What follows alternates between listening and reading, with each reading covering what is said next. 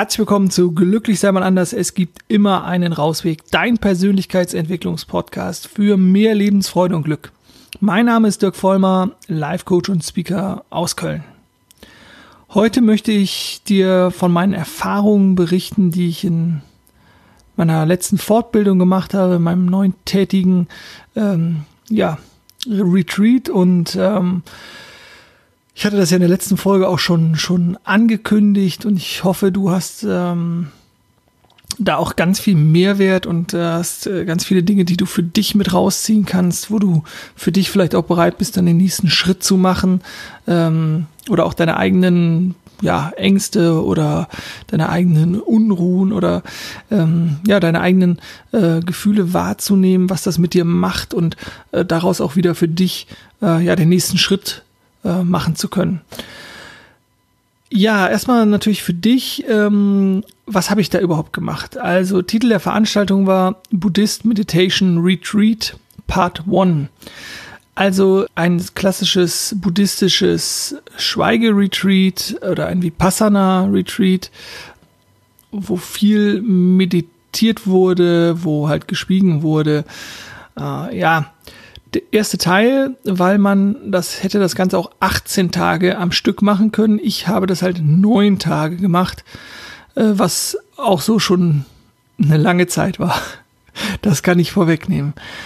Ja, buddhistische Lehre, äh, vorneweg, der ein oder andere wird es wahrscheinlich schon wissen, wenn ähm, er aufmerksam meine Podcast hört.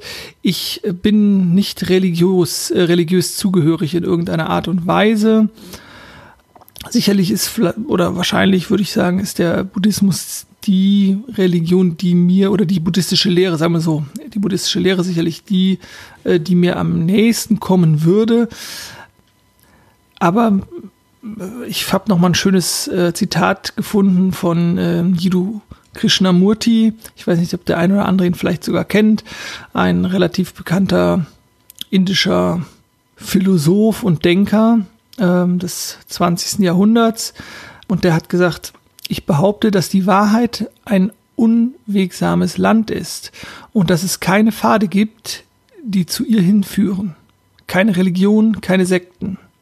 Das ist mein Standpunkt, den ich mit absolut, den ich absolut und bedingungslos vertrete. Die Wahrheit ist grenzenlos, sie kann nicht konditioniert, sie kann nicht vorgegeben, äh, auf vorgegebenen Wegen erreicht werden und daher auch nicht organisiert werden.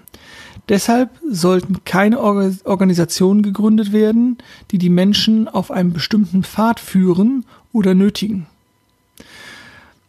Er selber, ich möchte, hat er noch gesagt, ich möchte keiner spirituellen Organisation, ganz gleich welcher Art angehören und bitte euch das zu verstehen. Es geht hier halt darum, äh, dass er als äh, ja, Glaubensführer oder so mal angedacht war und ähm, da hat er diese relativ bekannten Worte gesagt, dass er jegliche, egal ob jetzt geistige oder religiöse oder was auch immer für Führerschaft für ähm, von der Struktur her falsch äh, hält, weil halt die sogenannte Wahrheit grenzenlos ist und eh entdeckt wird, aber erst für jeden Einzelnen, wenn er sich auf den Pfad begibt, sozusagen.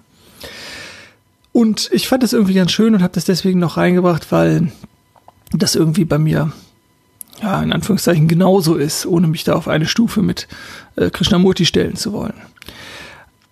Ja, also buddhistisches Schweigeretreat in der Eifel in äh, der Nähe von Maria Lach. Ähm, neun Tage, das hieß dann, heißt dann auch kein Handy, kein TV, nicht lesen.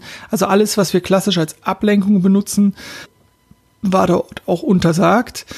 Was dann so weit geht, das waren auch die anderen Teilnehmer und Teilnehmerinnen.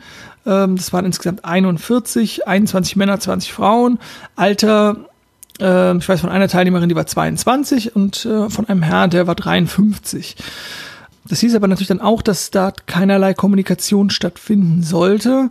Äh, das heißt, äh, Blick gesenkt und ähm, ja, reden durfte man ja sowieso nicht. Äh, also eine absolute Herausforderung. Vom zeitlichen Rahmen habe ich ja schon gesagt, neun Tage, Freitag 6. Juli bis Sonntag 15. Juli. Genau, ich verlinke aber auch gerne nochmal äh, in den Show Notes die Adresse, wo das Retreat stattgefunden hat und auch nochmal die Lehrer. äh, die das durchgeführt haben. Das war ein äh, australisches Ehepaar, also Kurssprache war auch Englisch, äh, wobei das für die Teilnehmer ja relativ äh, unwichtig war, äh, weil sie eh nichts sagen durften.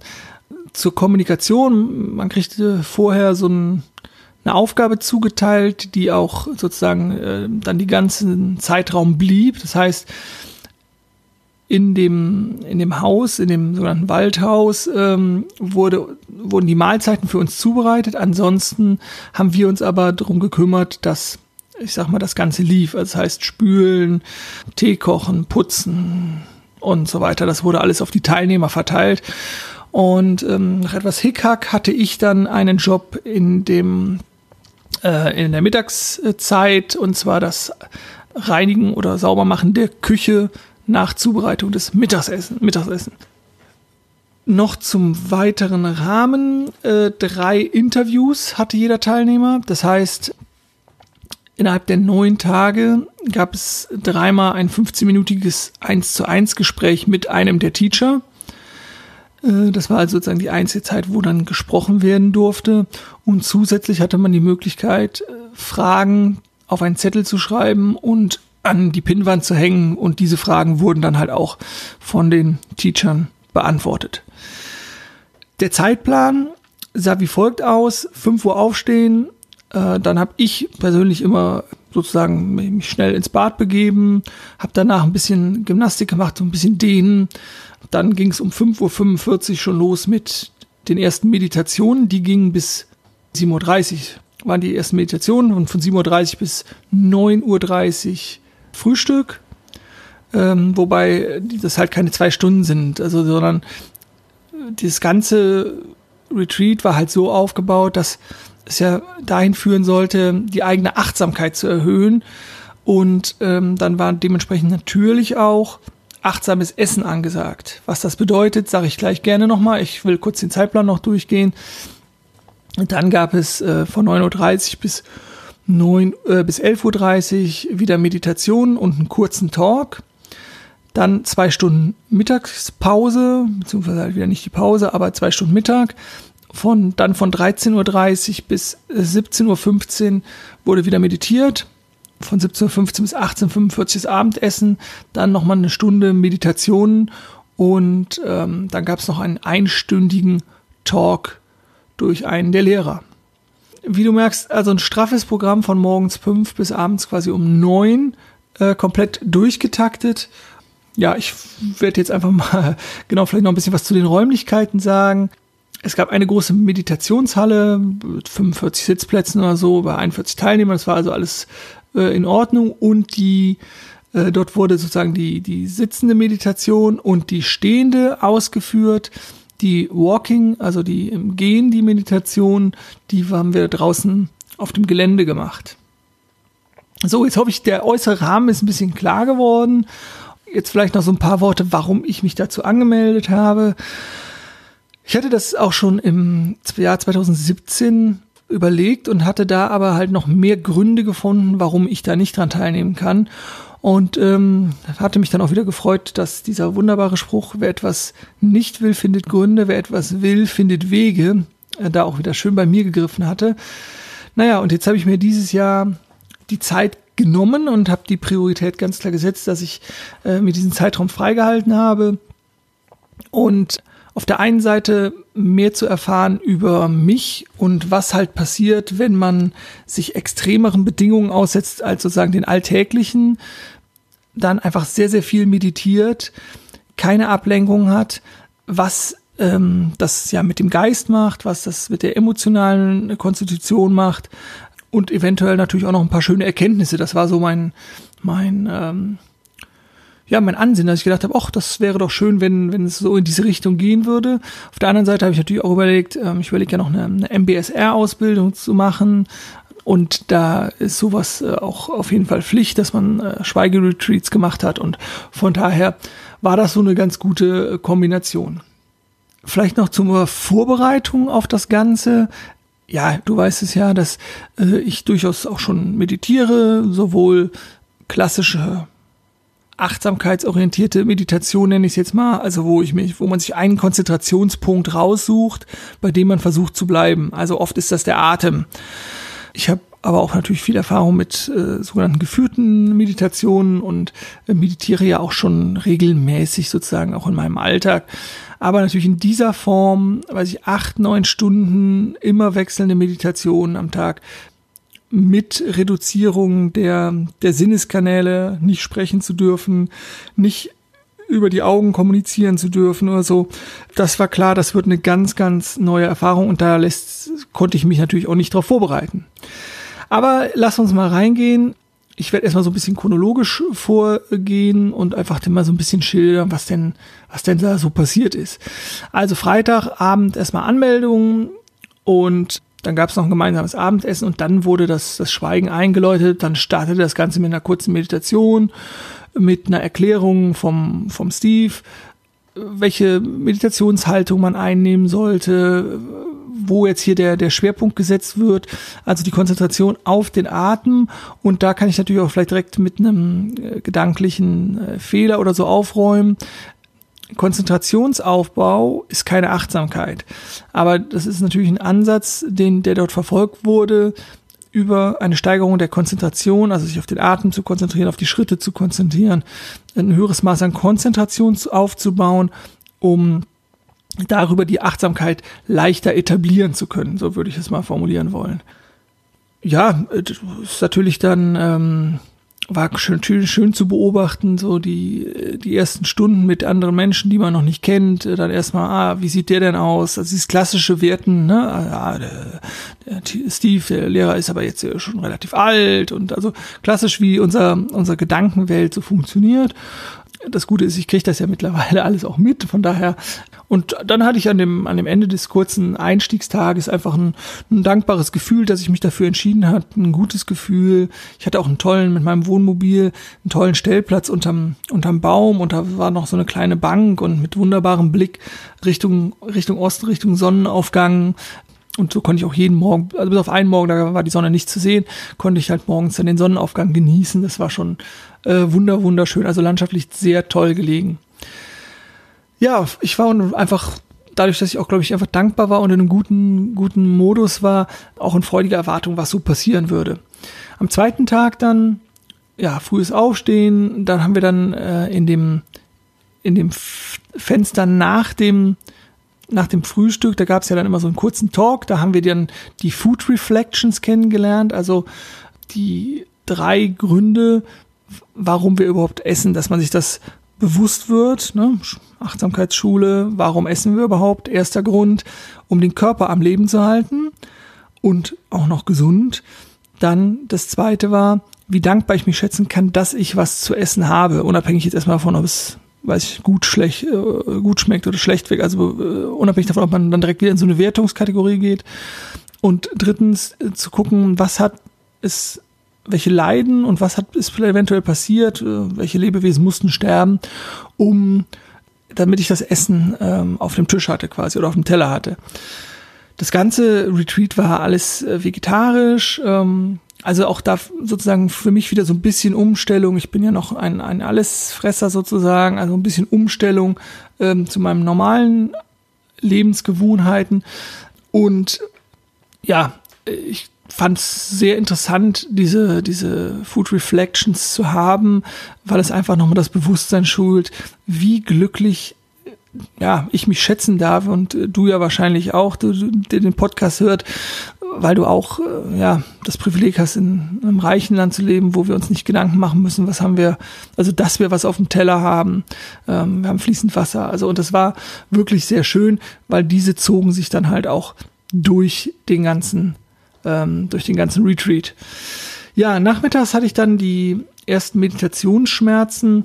Ach ja, vielleicht noch so zu dem, zu dem Ablauf. Also wenn ich jetzt gesagt habe, von morgens 5.45 Uhr bis 7.15 Uhr Meditation, dann äh, ist es nicht so, dass man nur da eine Sitting Meditation gemacht hat, sondern das war dann nochmal unterteilt. Das Ganze begann morgens mit 45 Minuten sitzende Meditation, halbe Stunde Walking Meditation und dann nochmal eine halbe Stunde Sitting Meditation. Das war so der Morgensblock.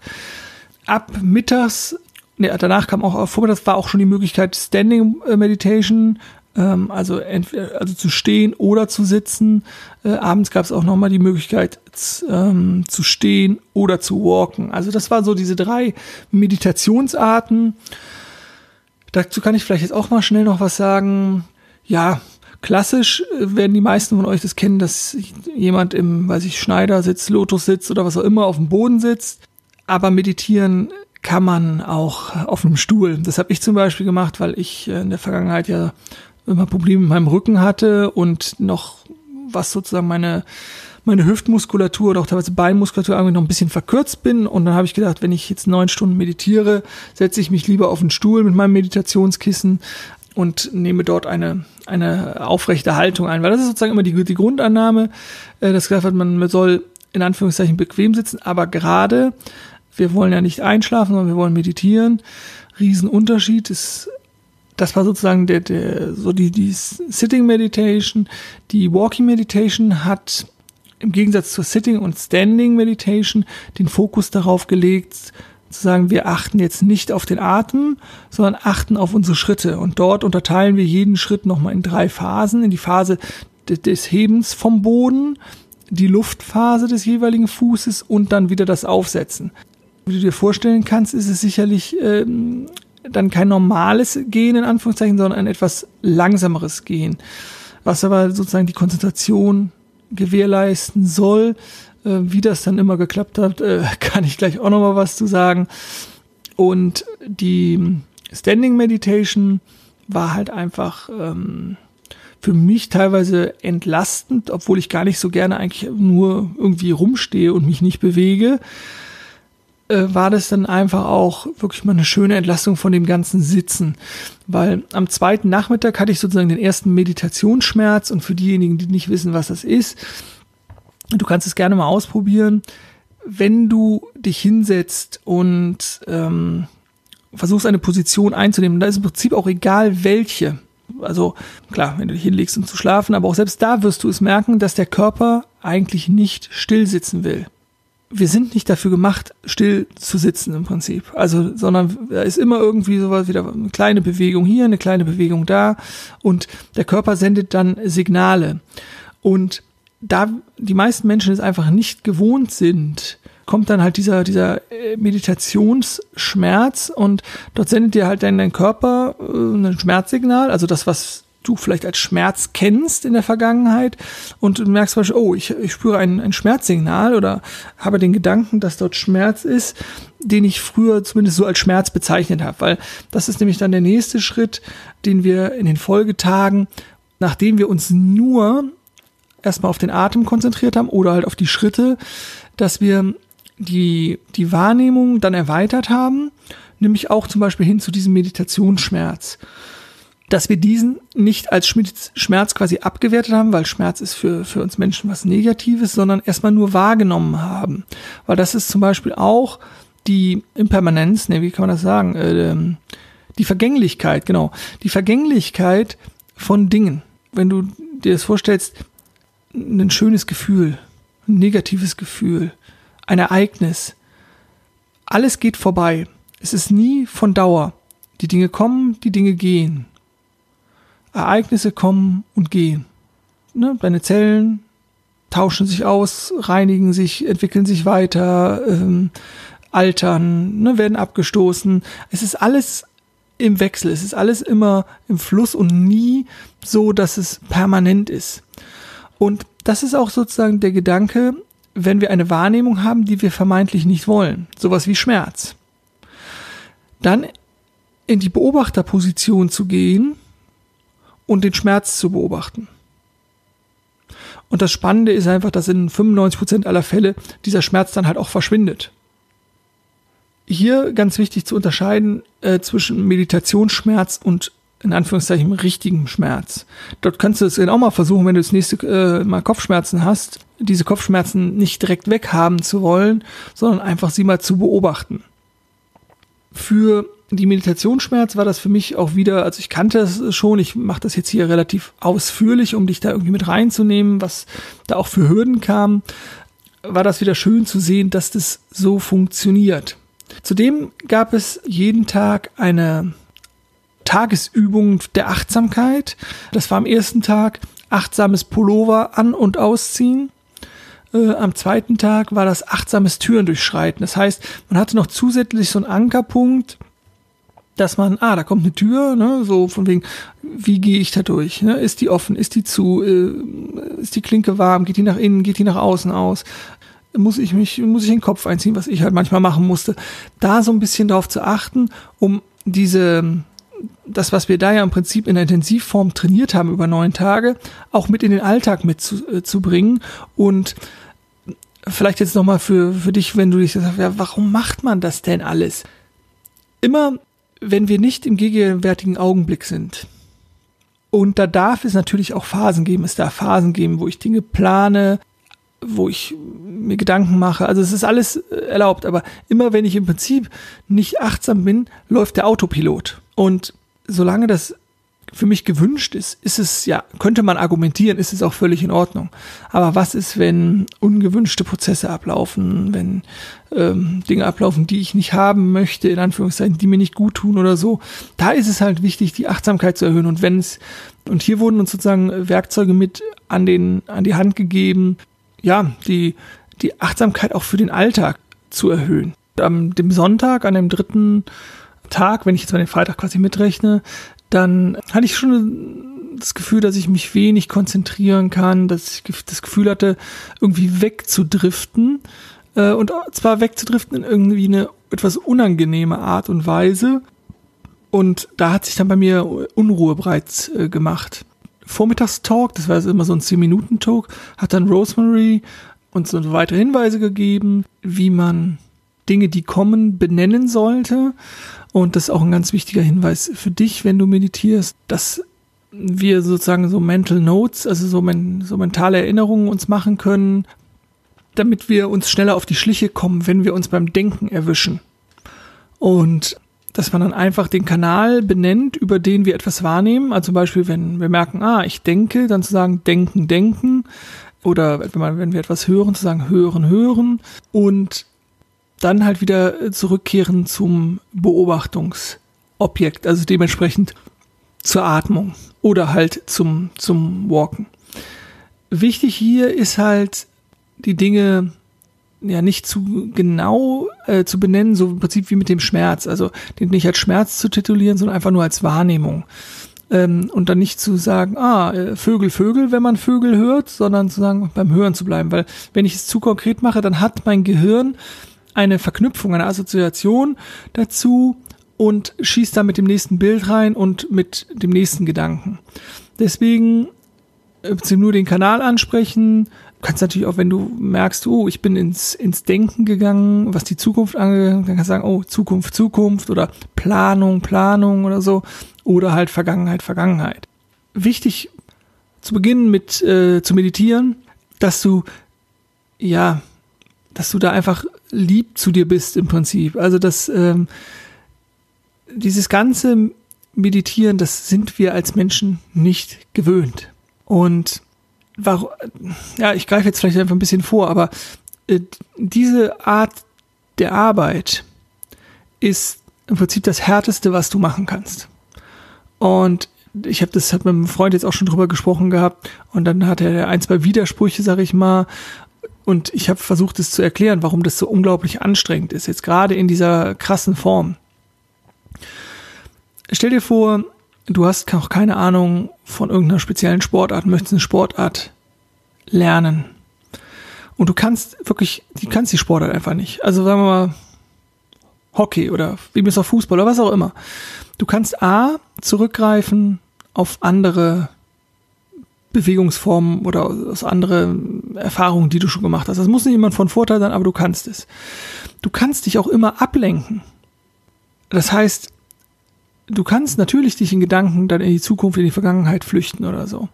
Und hier beim, beim Meditieren kannst du das halt nicht, weil es genau das ist, was du ja nicht möchtest. Du willst dich nicht in die Vergangenheit oder Zukunft flüchten. Zudem hast du keinerlei Referenz, auf die du zurückgreifen kannst.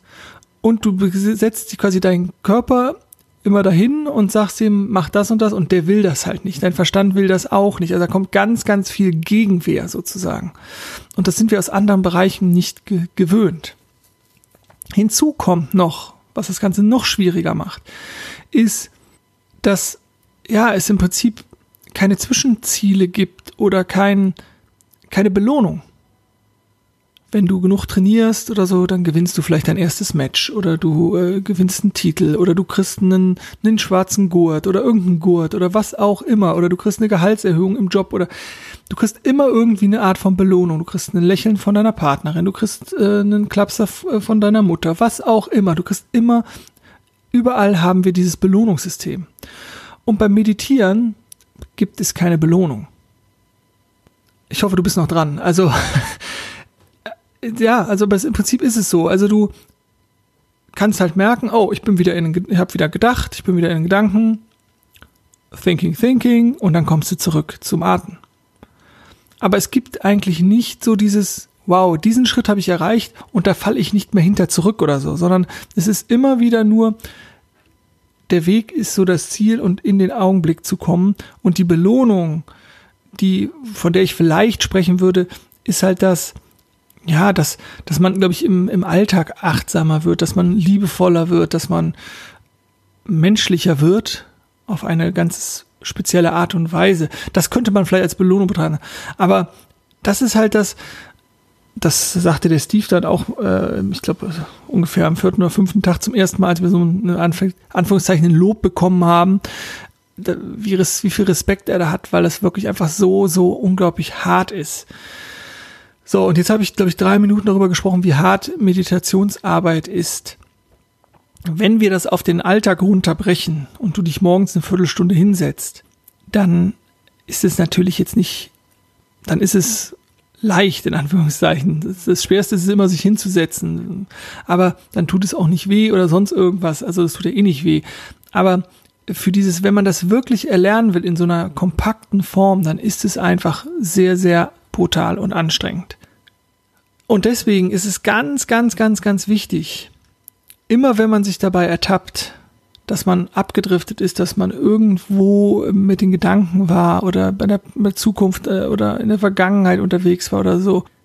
Sobald man das mitgekriegt hat, dass man sich dann nicht sagt, oh, so eine Scheiße, jetzt war ich schon wieder drei Minuten irgendwo anders und hab's nicht mitgekriegt. Nein, dass man da liebevoll mit sich umgeht und sagt, oh, nur drei Minuten, wunderbar, dann kann es jetzt weitergehen der Unterschied ist, glaube ich, klar. Und ja, das ist doch wie wenn wir was, wenn wir was lernen oder ich meine, das ist doch immer unsere unsere Reaktion auf Dinge. Und auch hier kann ich natürlich mit mir total kritisch sein und sagen, oh, ich schaff das nicht, ich bin total doof und da war jetzt wieder drei Minuten irgendwo anders oder so. Oder zu sagen, ey, nur drei Minuten, hätten auch 30 Minuten sein können oder was auch immer. Es ist immer ein Erfolg, sobald du dich auf die Matte setzt und anfängst. Und es ist immer ein Erfolg. So, jetzt vielleicht noch so ein bisschen mehr zu dem, was mir da auch so passiert ist und was da abgegangen ist. Jetzt habe ich ja relativ viel allgemein gesprochen. Also dritter Tag, äh, dann hatte ich auch mein erstes Interview mit dem Steve und da konnte ich so ein bisschen dieses, was ich eben kurz sagte, was dann so bei mir die Unruhe so ein bisschen aufkam, im normalen Leben, es kommt Unruhe auf, äh, ist der Klassiker, wir greifen, weiß ich, zum Handy oder zum Buch oder machen die Musik an oder was auch immer, den Fernseher und lenken uns ab. Oder wir kriegen es eventuell gar nicht mit. Und zu dieser Erkenntnis bin ich halt auch so ein bisschen gekommen, wenn ich diese, diese Walking Meditation Strecke abgelaufen sind, die ungefähr zwischen 10 und 15 Meter war, wo, wo, also den man dann hin und zurück gegangen ist, wo ich dann einfach gemerkt habe, innerhalb dieser einen Strecke kamen, weiß ich, fünf, sechs verschiedene Gefühlszustände. Unruhe, Angst, Wut, Freude, Vollkommenheit. Und das war mega krass, also weil, wenn ihr vorstellt, wenn man 10 oder 15 Meter geht, dann ist das ja normalerweise eine Sache von ein paar Sekunden. Hier war es irgendwie schon länger aufgrund des langsamen und achtsamen Gehens. Aber da kamen ganz viele verschiedene emotionale Zustände so hoch und das, es ist natürlich toll, das zu beobachten und all das plus diese Unruhe, das konnte ich dann im Interview mit dem Steve dann auch so ein bisschen mal ansprechen und er hat mir dann so schön gesagt, dass wenn, wenn man, wenn man versucht, auch in so einer Unruhephase sich klarzumachen, dass da gerade das Denken abläuft Und das ist nämlich wirklich ein, auch ein wichtiger Lernschritt irgendwie, das klar ist, dass es nicht der Augenblick ist. Also wenn ich da auf der Wiese stehe und laufe, dann, also macht das, gibt es keinen Grund, Unruhe zu zeigen, sozusagen. Dass es irgendwo ein Ablauf in den Gedanken ist und das mitzukriegen und dass diese Unruhe oder diese Angst natürlich ein, ein Papiertiger ist. Und ich fand dieses, dieses Bild sehr schön, dass es nämlich genau das ist. Und wenn es, und da hatte ich nämlich auch diese, diese eine von diesen Erkenntnissen, wenn es mir gelingt, in den gegenwärtigen Augenblick zu kommen, dann ist die alte Konditionierung weg. Dann im Augenblick, so habe ich die Erfahrung gemacht, ist die Ruhe. Und das ist halt einfach schön. Also, wenn es einfach leise wird, dann entsteht sowas wie ein Gewissheitsgefühl von, oh ja, Wahrheit. Also so von einer objektiven Wahrheit, wo ich eigentlich sonst ja immer sagen würde, objektive Wahrheit gibt es nicht. Aber weil dort die Konditionierung, die alte, nicht wirkt, entsteht sowas wie Gewissheit. Wie einfach ein hohes Maß an Klarheit. Und das ist einfach eine, eine tolle Erfahrung, wenn, wir, wenn man das machen kann. Dann nachmittags noch wurde die Loving Kindness Meditation eingeführt, also die liebevolle Güte Meditation. Der Buddhismus an sich zeichnet sich davon aus, dass man ganz viel Liebe, also es um Liebe geht, also auch diese ganzen klassische buddhistische Lehrer, die lehren ja auch kostenlos, also die leben dann halt von Spenden, ne? aber die, weil man einfach gibt, man gibt und man, und diese Loving Kindness Meditations sind halt dann so, ich habe mir die, die Phrase mal aufgeschrieben, ich übersetze einfach mal ins Deutsche, äh, also möge ich in der Lage sein, Methoden, Techniken der geistigen Entwicklung zu lernen, zu üben, zu entwickeln, damit ich die Schwierigkeiten und Herausforderungen des, des Lebens bewältigen, verstehen, annehmen und überwinden kann. Möge ich geistigen oder seelischen Frieden finden. Und wir haben halt dann auch diese, diese Loving Kindness Meditations gemacht und das Interessante war, also man wendet das auf sich an, man wendet das auf Freunde an, Eltern, was auch immer, das kann man ja jedem wünschen. Und ich fand es da interessant, dass da bei mir erstmal, als es um mich selber ging, dass, also ich sozusagen das alles äh, für mich sein darf, dass ich da so ein, ja, so eine Stimme in mir gespürt hat, äh, so von wegen, ja, warum denn? Also, also äh, fand ich sehr interessant. Also das mal beobachten zu können. Ja, vielleicht nochmal zwei, drei Sätze allgemein zum, zum Buddhismus. Es geht ja grundsätzlich darum, zu akzeptieren, was ist. Also egal, ob da jetzt Tod ist, ob da Wut ist, ob da Angst ist, ob da Freude ist, ob da Leidenschaft ist, was auch immer. Erstmal eine Akzeptanz dessen, was ist. Das heißt nicht, dass es einem gefallen muss und dann daraus möglichst weise Entscheidungen zu treffen. Beispiel, also wenn dir dein Job, äh, wenn dir dein Chef den Job kündigt oder äh, dein Partner äh, sich von dir trennt, dann äh, ja, ist es ja im Prinzip, äh, dass du Leid empfindest oder Unsicherheit oder Wut oder was auch immer. Diese dann aber zu akzeptieren und nicht durch in einen Widerstand gehen und in einen ja, dagegen Prozess äh, dich nochmal zum Opfer zu machen, sondern das zu akzeptieren, auch wenn es auf gut Deutsch manchmal scheiße ist, und daraus sozusagen ja in eine, auch eine, eine viel bessere Handlungsebene zu kommen. Weil es ist natürlich so, äh, es ist nie das Ereignis, sondern es ist immer die Reaktion auf das Ereignis. Ne, mein, der Chef kündigt mir den Job. Ne, da kann ich sagen, oh, so eine Scheiße, wie soll ich jetzt den Kredit bezahlen, was auch immer. Ich kann aber auch sagen, das andere Extrem, geil, endlich, jetzt bin ich endlich frei. Also es ist immer unsere Reaktion.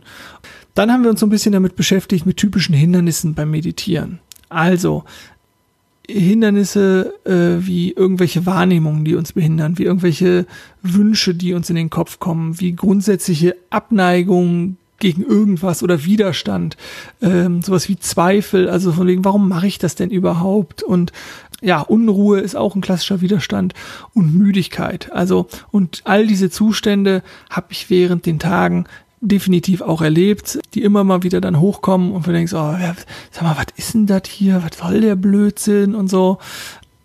Ja, auf jeden Fall bin ich eigentlich ganz gut über den, den dritten Tag gekommen. Also ja, da gab es dann mal ein bisschen Unruhe und ein bisschen Widerstand, was sich dann aber ganz gut irgendwie gelöst hat. Grundsätzlich war es so, dass das war dann auch das Feedback von anderen nachher, dass die Tage wirklich hart waren, weil sie auch lang waren, dass aber der Talk abends, also diese Stunde, wo einer der der Teacher quasi noch eine Stunde was referiert hat, dass die einfach sehr, sehr viel Moral gegeben haben. Und es ist natürlich auch so, dass wenn du das sowas in der Gruppe machst, dass das einfach unheimlich trägt. Also die Gruppe trägt halt unheimlich. Es ist, ähm, es ist überhaupt keine Diskussion. Die Leute sind halt da und die meditieren und dann bist du natürlich auch dabei. Also das ist schon super motivierend. Wobei ich über alle Tage auch nie gedacht habe, so jetzt setze ich mal irgendwie eine Meditation aus oder sowas. Also habe schon gesagt, komm, ich mache das und ziehe das durch. Und ich habe auch nicht, bin auch nicht auf die Idee gekommen, irgendwie mein Handy anzumachen oder sonst irgendwas, sondern es wirklich einfach mich darauf einzulassen und durchzuziehen. Und das sage ich auch mal, äh, gerade wie es ist. Also da bin ich auch wirklich stolz drauf, weil es war, das kann ich an der Stelle gern schon mal jetzt verraten, das war definitiv das Härteste, was ich in meinem Leben gemacht habe. Also ich habe es ja bis jetzt eigentlich alles so recht analytisch irgendwie beschrieben, aber das ist einfach, das war schon, schon krass. Und ich kann auch sagen, was, also ich will ich auch, ich sage direkt dazu, also ich, wenn du da mal Bock drauf hast, mach das. Das ist eine krasse Erfahrung und auch wirklich, das macht was mit einem. Ne? Es wird auch was mit dir machen und so. Aber das ist, natürlich tut es nicht weh und es, es beißt niemand und so, aber das ist diese, diese, diese Mischung aus etwas tun, was man in der Form nicht gewöhnt ist, Dann noch das, das Schweigen, das Nicht-Kommunizieren, keine Ablenkung, lange Tage, frühes Aufstehen. Ich meine, das bin ich ja relativ gewöhnt, aber das war einfach echt abgefahren. Ja, da ich jetzt gerade mal völlig erschreckend feststelle, dass ich hier schon knapp 40 Minuten dabei bin, möchte ich vielleicht einfach ja noch so ein paar Sachen erzählen, die so in den Folgetagen, also weil ich so ab Tag vier, äh, es gab natürlich immer weiterhin eine Achtsamkeitsübung des Tages, wo man drin bleiben sollte. Es gab immer wieder Phasen, also ich hatte keinen richtig schlechten Tag. Also ich hatte jetzt keinen Tag, äh, wo ich total down war oder der mir irgendwie wirklich schwer gefallen ist, es durchzuziehen, sondern ich hatte halt immer so kurze, so wie ich das eben mal geschildert habe bei der Walking Meditation oder so, wirklich so krass emotionale Zustände, und die aber ganz schnell auch gewechselt sind. Und das fand ich anstrengend irgendwie auch, aber wieder keinen richtig schlechten Tag an sich, ähm, sondern immer nur mal so Zustände. Und der, der Tag zum zum Brückentag, also der Tag hin zum Dienstag, ich nenne ihn jetzt mal Brückentag, wo es dann bergab ging, wieder von der Zeit, die das Ganze noch dauert, der war relativ anstrengend und der Freitag, den fand ich dann auch relativ anstrengend, weil es klar war, oh ja, der Samstag äh, ist der letzte volle Tag und der wird dann auch wieder ein bisschen anders. Warum, das erzähle ich nämlich auch gleich, weil das war wirklich nochmal noch mal richtig krass. Ansonsten, ich schaue gerade auch nochmal hier äh, kurz auf meinen, meinen Mitschrieb. Ich habe ja, gut 40 Seiten ja geschrieben, war es wirklich so, dass die Talks toll waren, die auch wieder Moral gegeben haben, dass die Interviews sehr wertvoll waren und dass es bei mir einfach so gekennzeichnet war darüber, über diese schnellen Wechsel an emotionalen Zuständen. Ansonsten, äh, das war, glaube ich, auch toll, war, dass, dass das Wetter so gut war. Das war zumindest für meine Moral, fand ich irgendwie sehr, sehr schön, dass äh, die ganzen Walking Meditations im Freien machen konnten, dass viel die Sonne geschienen hat. Das war äh, wirklich, wirklich sehr angenehm. Bei der Walking Meditation, das ähm, kann ich vielleicht auch nochmal sagen, das war ich bin ja da auf diesem Wanderweg äh, gelaufen. Also äh, das war auch dann ein, ein Wanderweg oder ein, ein Radfahrweg für äh, die normalen Menschen. Und das war natürlich immer spannend, wenn jemand vorbeikam und dann gegrüßt hat oder einfach nur vorbeigelaufen ist, um dann zu gucken, was macht meine normale Konditionierung. Ähm, okay, eigentlich will ich jetzt was sagen und mitzukriegen, was, was machen die Gedanken. Also das waren ganz tolle Lernchancen. Und einmal wurde ich sogar angesprochen von einem jungen Pärchen, beziehungsweise ähm, also teilweise wurde mir das dann nachher auch so geschildert. Ich habe natürlich die Worte gehört, aber im Prinzip war ich sozusagen fokussiert auf meine äh, Walking-Strecke. Und äh, da fragte nämlich dann äh, der junge Mann, äh, Entschuldigung, darf ich mal was fragen? Und da ich ja nicht sagen durfte, habe ich so ein bisschen so so ein bisschen oh Scheiße so mir innerlich gedacht, habe halt die und habe halt so ein bisschen gegrinst so und war so wahrscheinlich so Verlegenheitsgrinsen und dann hat er nämlich gesagt, äh, ah, okay, anscheinend nicht und ist dann weitergegangen und dann sind sie halt weitergegangen und also alles mit einem super freundlichen Ton und es ganz spannend gewesen zu beobachten, was was das mit mir macht. Also wieder wieder so hochkam, so, oh, jetzt habe ich was falsch gemacht, beziehungsweise das macht man doch nicht und man muss doch da was sagen und so. Äh, also so ganz klar so die, die Konditionierung. Und ich bin natürlich auch irgendwo ein freundlicher Typ und deswegen fiel mir das wahrscheinlich auch besonders schwer. Ja, und solche Erfahrungen, die macht man halt schwerlich irgendwie im Alltag und eine schöne Erkenntnis oder ein, zwei Erkenntnisse, die ich dann noch hatte, war, wie meine inneren Kinder nenne ich sie jetzt mal, mit mir gesprochen haben.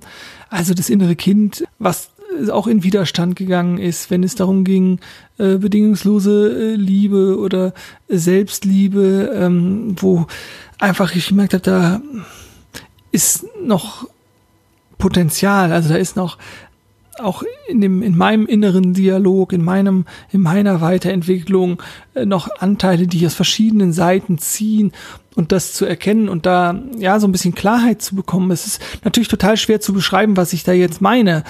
Deswegen will ich es auch nicht alles zu ausufernd machen, aber das war halt einfach mega interessant, so eine Art Gewissheit zu halt haben, so eine so eine eine Resonanz aus dem eigenen Körper zu kriegen und da auch in einen Dialog zu kommen und ja, zu merken, dass die Kindheit oder dass in der Kindheit einfach so viel äh, vielleicht nicht gut gelaufen ist, das ist vielleicht eine bessere Formulierung. Also ähm, und dass da noch so viel Bedarf ist und so viel auch Wunsch danach ist, das, das mal zu sehen und da aufzuräumen. Das fand ich einfach toll, weil wir oft und ich habe das auch sehr gerne getan, so diese Vergangenheit einfach abtun und jetzt äh, kreiere ich meine neue Zukunft und da bin ich ja auch ein großer Fan von.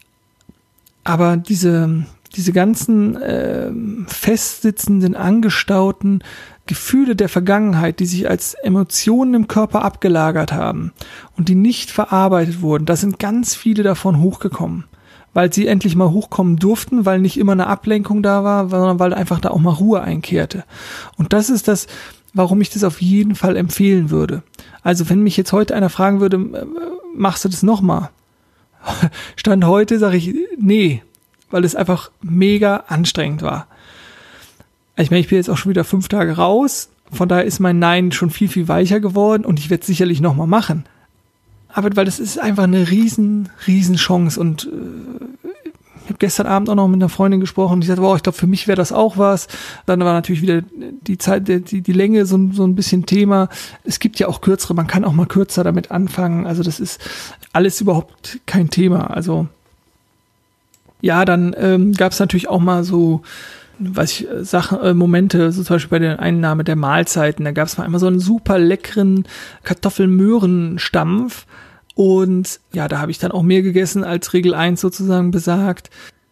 Oder äh, ich war meistens letzter am Buffet, weil ich dann nicht die ganze Zeit anstehen wollte, habe dann lieber noch ein bisschen draußen gesessen und dann habe ich auch mal mitgekriegt, wie ich dann rein bin und dann war so gut wie nichts mehr da und dann so eine Stimme in mir hochkam, ja, jetzt wird man hier auch noch auf Diät gesetzt und so. Also es war mega interessant, was halt einfach so, so abgegangen ist, was halt so passiert ist. Also, ja, ist jetzt vielleicht für dich, wenn du es hörst, gar nicht so spektakulär. Äh, ich, ich wollte es halt einfach nur äh, auch mal anbieten.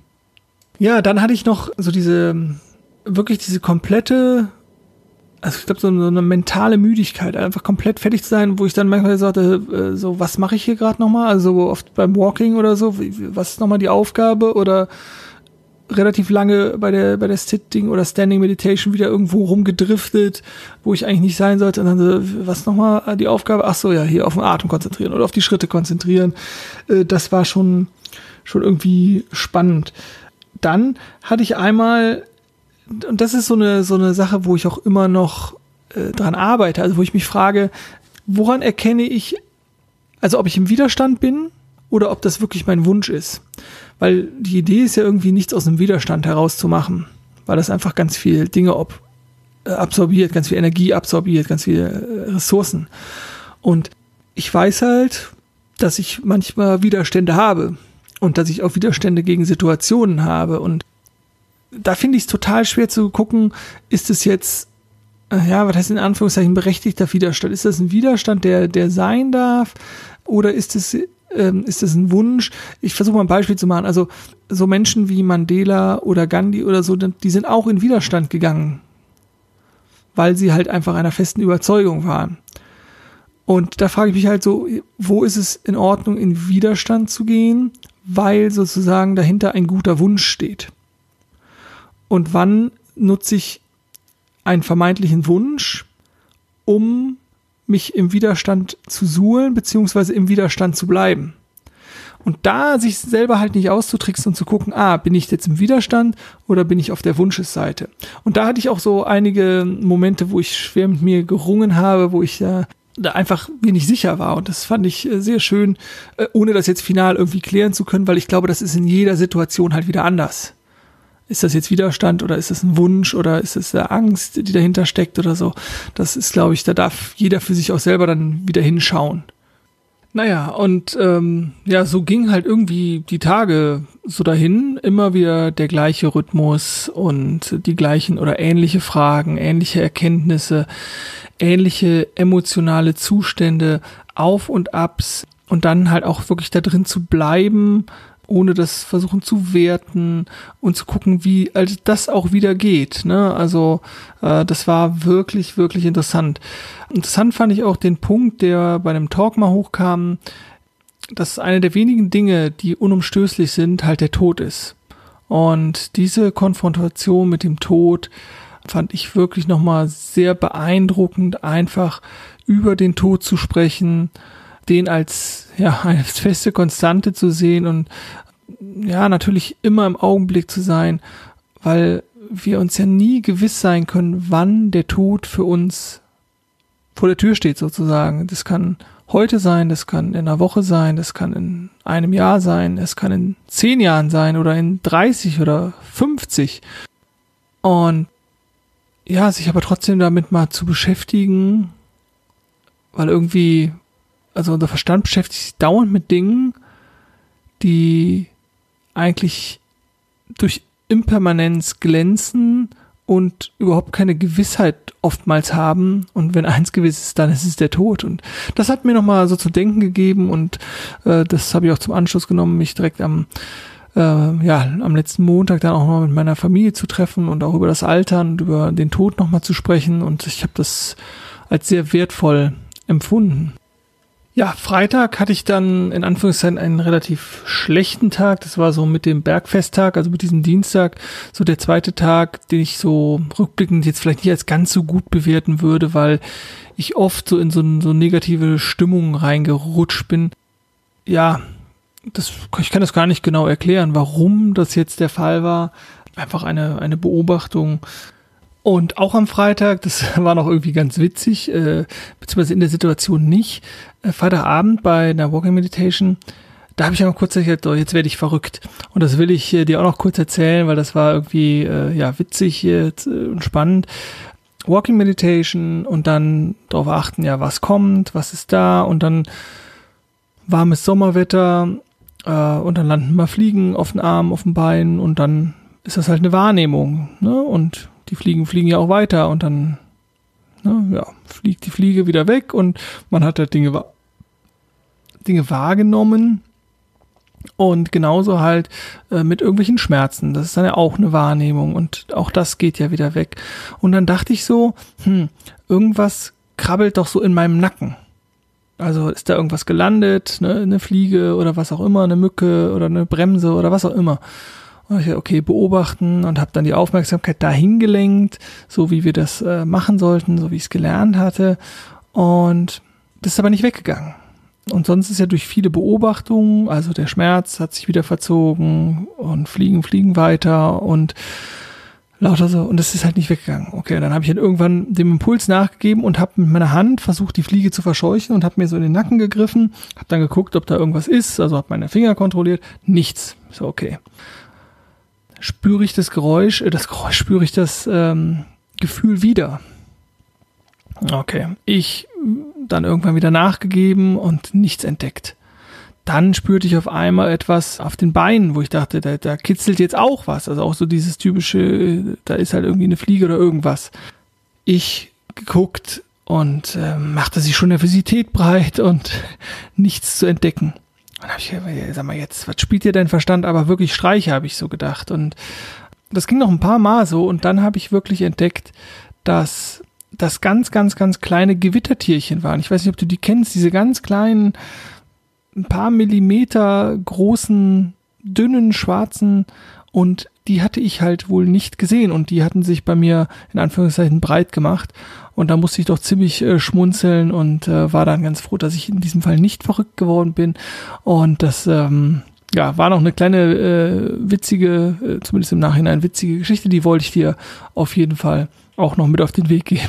Ansonsten hatte ich noch so ein paar kleinere Erkenntnisse und die sind interessanterweise so durch die komplette Bandbreite. Also das war wirklich spannend zu sehen, dass da ja irgendwelche Bereiche in mir oder irgendwelche Themen dann einfach bearbeitet wurden, ja, weil da die Ruhe war, sage ich jetzt einfach mal. Und dann kamen Erkenntnisse, weiß ich, zu meiner Erziehung durch meine Eltern, äh, zu meiner Partnerschaft, für meine berufliche Zukunft. Ja, und es war wirklich so mannigfaltig, also es war total interessant zu sehen und deswegen, und da komme ich natürlich auch gleich in meinem Fazit zu, ist es sicherlich was, was für einen ganz, ganz großen Teil der Bevölkerung auch mal was ist, also vielleicht auch was für dich einfach mal auszuprobieren. Wie gehst du mit einer Extremsituation um, wenn es darum geht, sich wirklich nur mit dir zu beschäftigen, äh, im Augenblick zu sein, zu akzeptieren, was ist, äh, ja, mega spannend. Also, äh, wie gesagt, werde ich aber gleich in meinem Fazit noch mal drauf eingehen. Wichtiger Punkt, am Samstag drei Stunden das Schweigen brechen.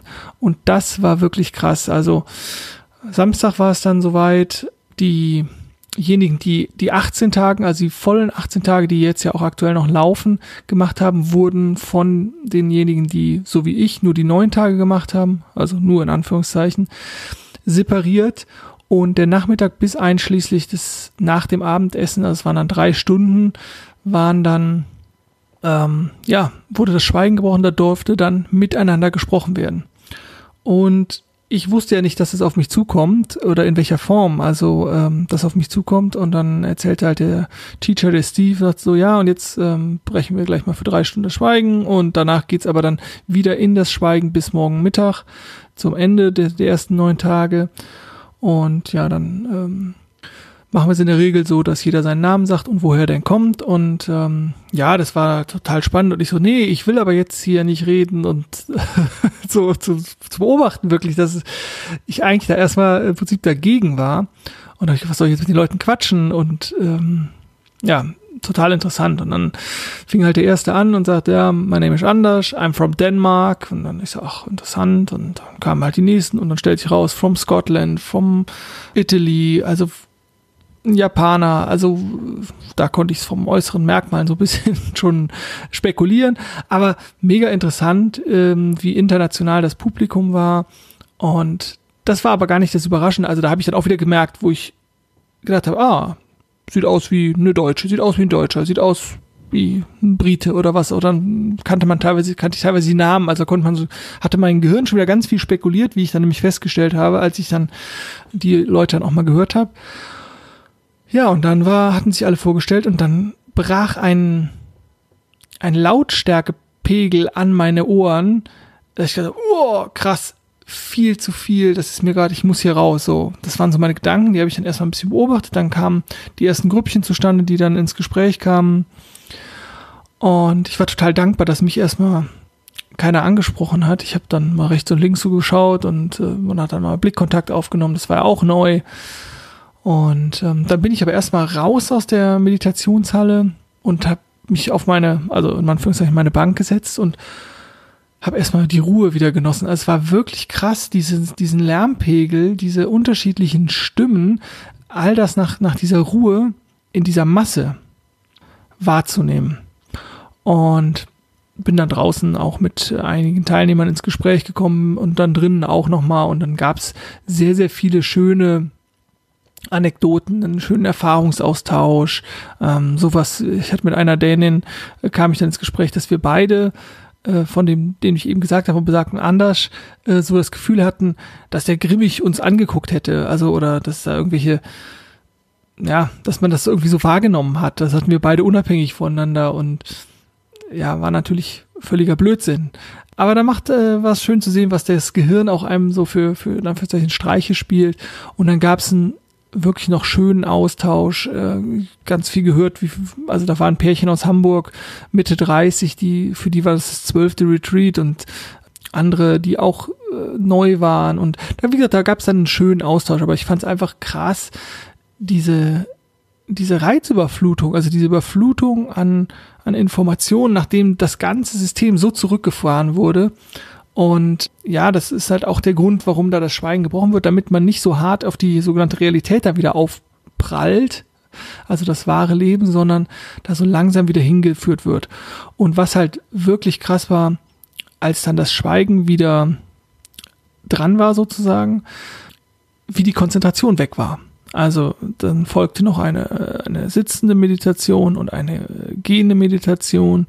Und ja, ich hatte nur, es ging nur denken, denken, hören, hören, irgendwelche Außenreize, die dann wieder einfach da waren und mich in meiner Konzentration und, und ja, in der Achtsamkeit Dinge mitzukriegen, behindert hat. Und das ist halt einfach krass zu sehen, wie schnell das dann wieder geht. Es war dann aber andersrum halt auch am Sams, ähm, am Sonntag, Entschuldigung, am Sonntag war das dann halt auch schon, war das dann wieder besser. Also morgens die Meditationen, die waren dann schon wieder besser als die am, am Samstagabend. Also da kam ich dann auch schon wieder ganz gut rein. Und aber einfach mega krass und ja, das war halt dann auch, aber, aber da komme ich dann gleich zu. Also vielleicht komme ich jetzt erstmal einfach so, ja, zum zum Fazit oder so. Also ich bin ja, wie ich gesagt habe, jetzt äh, keiner Religion verhaftet. Die buddhistische Lehre, die Teile, äh, wo es so auch so ein bisschen um den Buddhismus ging oder um das größere Ganze, also in Liebe kommen, in Menschlichkeit kommen, in ein friedliches Miteinander kommen, in mehr Selbstliebe und Akzeptanz und zu kommen, hat mich natürlich ist ja, sind ja auch meine Themen. Also das ist ja meine Art von, von Coaching-Ansatz, auch achtsamkeitsbasiert, äh, hin zur Eigenverantwortung, aber halt natürlich auch zur Selbstliebe und aus den eigenen Potenzialen heraus Dinge zu verändern. Also das, da bin ich schon in Resonanz gegangen, das war, war schon super. Zu den Meditationen habe mich gewundert, dass ich da so ein absoluter Fan von der Walking Meditation geworden bin. Vielleicht weil es auch am wenigsten anstrengend war, weil man immer wieder diese Position wechseln konnte das war schon lang, also das muss ich einfach sagen, es war schon echt äh, eine absolute Herausforderung. Und ähm, ja, ich habe es ja heute schon mal gesagt, äh, äh, dass ich da auch einfach irgendwie auch stolz bin und dass ich das durchgezogen habe und dass es äh, gelungen ist. Und da habe ich, ähm, da habe ich mich auch gefreut, da hat mein Ego sich gefreut, einige Schulterklopfer bekommen von von mit äh, Retreat-Teilnehmern. Und ähm, ich glaube, das ist wirklich eine tolle Erfahrung, wenn man das durchzieht und das ist natürlich auch meine Einladung an dich, wenn du mal Bock hast, mach das, ziehst durch, du packst das, das ist eine ganz, ganz tolle Erfahrung. Zur Unterbringung da, ich meine, äh, habe ja im Wohnmobil gewohnt, äh, das war super, ähm, für mich so ein kleiner Rückzugsraum. Ansonsten das Essen, vegan, vegetarisch, sehr lecker, größtenteils, wobei das natürlich, wenn man Punkt zwei der Food Reflections genommen hat, auch nicht das Entscheidende war unglaublich viele Erfahrungen habe ich mitgenommen, unglaublich viele Erkenntnisse, emotionale Zustände, die jetzt auch noch immer in mir arbeiten, die mir auch, die mich immer noch beschäftigen. Und da bin ich total dankbar, dass ich mich da besser kennengelernt habe, dass ich mich da auch noch weiterentwickeln konnte, dass ich diese Chance bekommen habe und das ja, dass ich das wahrnehmen konnte und dass ich das gemacht habe. Und da bin ich einfach dankbar für auch natürlich auch der Gruppe und den Lehrern, das war wirklich super. Ja, es war anstrengend, es war völlig irgendwie außerhalb der Komfortzone und ähm, aber ja, ich sag das immer so schön und da findet das Leben statt, da findet das Lernen statt, neue Erfahrungen machen, großartig. Also von daher solltest du Interesse haben, sowas mal zu machen, in kürzerer Form, in der Form. Ich verlinke natürlich, habe ich auch glaube ich schon gesagt, verlinke ähm, sowohl das Waldhaus, also da, wo das äh, Event stattgefunden hat, als auch die Seite der Teacher. Und ähm, ja, ich würde mich freuen, lass dich drauf ein, äh, probier es aus, müssen ja nicht neun Tage sein, einfach mal rein. Äh, und es ist natürlich was für alle, die sich weiterentwickeln wollen. Und für dich kann es auch sein, dass es noch nicht der richtige Zeitpunkt ist, dass der vielleicht erst im nächsten Jahr ist oder im übernächsten Jahr oder in drei Monaten oder was auch immer. Ja, ich glaube halt, dass es einfach so wertvoll ist, weil du einfach nur bei dir bist. Es ist halt eine Innenschau. Du schaust die anderen 350 Tage oder 55 Tage schaust du eigentlich immer ins Außen. Was macht die Umwelt? Was machten die anderen? Was macht mein Chef? Was macht mein Partner? Was auch immer. Und hier schaust du mal nach innen. Und das ist einfach total wertvoll. Das ist wirklich wertvoll. Vielleicht noch, was hat mir gefehlt? Also jetzt nicht an der Lehre oder innerhalb des Retreats, sondern habe ich irgendwas vermisst oder so. Ich fand es erstaunlich einfach, auf mein Handy zu verzichten. Ich fand's, glaube ich, ich glaube, ich hätte ab und zu mal ganz gern ein bisschen Musik gehört oder so oder einen schönen Podcast oder so. Äh, das hat mir gefehlt. Natürlich äh, hat mir meine Partnerin auch gefehlt. Und ähm, hätte ich vielleicht auch gern mal ein Bierchen getrunken oder so, aber eigentlich, nee, eigentlich gar nicht. Also, nee. Aber ich glaube, für, für diesen kurzen Zeitraum war das, habe ich so richtig, glaube ich, gar nichts vermisst. Also das war, klar, ich hätte, glaube ich, manchmal ganz gern ein bisschen mehr Zeit gehabt. Dann hätte ich, glaube ich, noch auch ein bisschen, ein bisschen mehr bewegt, also ein bisschen mehr Sport gemacht. Aber das sind so die, die einzigen Sachen, wo ich sagen würde, vielleicht ein bisschen mehr Bewegung und klar, man einen Austausch, einen wertvollen Austausch mit, mit meiner Partnerin oder so, äh, oder ein gutes Gespräch oder so mit Freunden aber materiell sowieso gar nichts. Nee, das war, war einfach eine runde Sache. Das hat so schon gepasst. Was noch interessant war, der Rück, die Rückkehr in den Alltag.